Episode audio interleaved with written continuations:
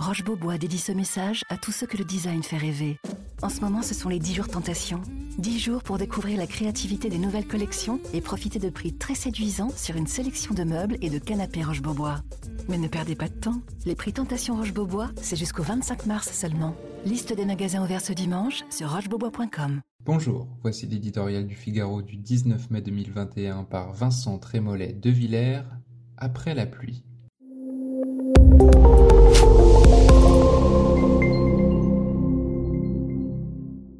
Chanterons-nous sous la pluie? Un café en terrasse ne suffira pas à transformer tous les Français en Jane Kelly, mais les retrouvailles avec ce plaisir minuscule donnent à cette journée un goût particulier. Après 14 mois d'enfermement, entrecoupés de trop rares moments de liberté, nous allons profiter timidement de quelques fragments de sociabilité. Nous n'échapperons pas, malheureusement, à la délectation des tenants de l'épidémie éternelle qui, de relâchement en variant et de variant en quatrième vague, promettent un été terrible, un automne épouvantable. Les mêmes, modélisation trompeuse à la main, critiquent depuis le mois de janvier les choix et le calendrier d'Emmanuel Macron. Trop tard, trop vite, et puis son confinement est trop léger, et pourquoi les écoles, ces clusters géants, ouvrent encore?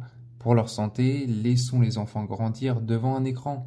Le président se prend pour un scientifique, mais il ne pourra pas tenir son agenda, concluait-il. Une fois encore, la vérité des chiffres est venue contredire ces prophètes de malheur. Après cette longue nuit de surveillance, la lumière de la liberté va-t-elle nous éblouir? C'est le risque. Les interdictions multiples ont transformé en un an notre rapport au monde et contredit un à un les principes élémentaires de nos démocraties. Circulation à heure fixe dans le périmètre légal et sur attestation, couvre-feu, fermeture administrative sur des critères souvent arbitraires, port du masque sous peine d'amende, sur les plages, dans les forêts et jusque sur les sommets. Ne nous y trompons pas, ces servitudes n'illustrent pas l'ubris d'un pouvoir devenu tyrannique. Elles découlent d'une atmosphère diffuse où une sage prudence d'abord, puis une peur irrationnelle ont semblé guider l'opinion.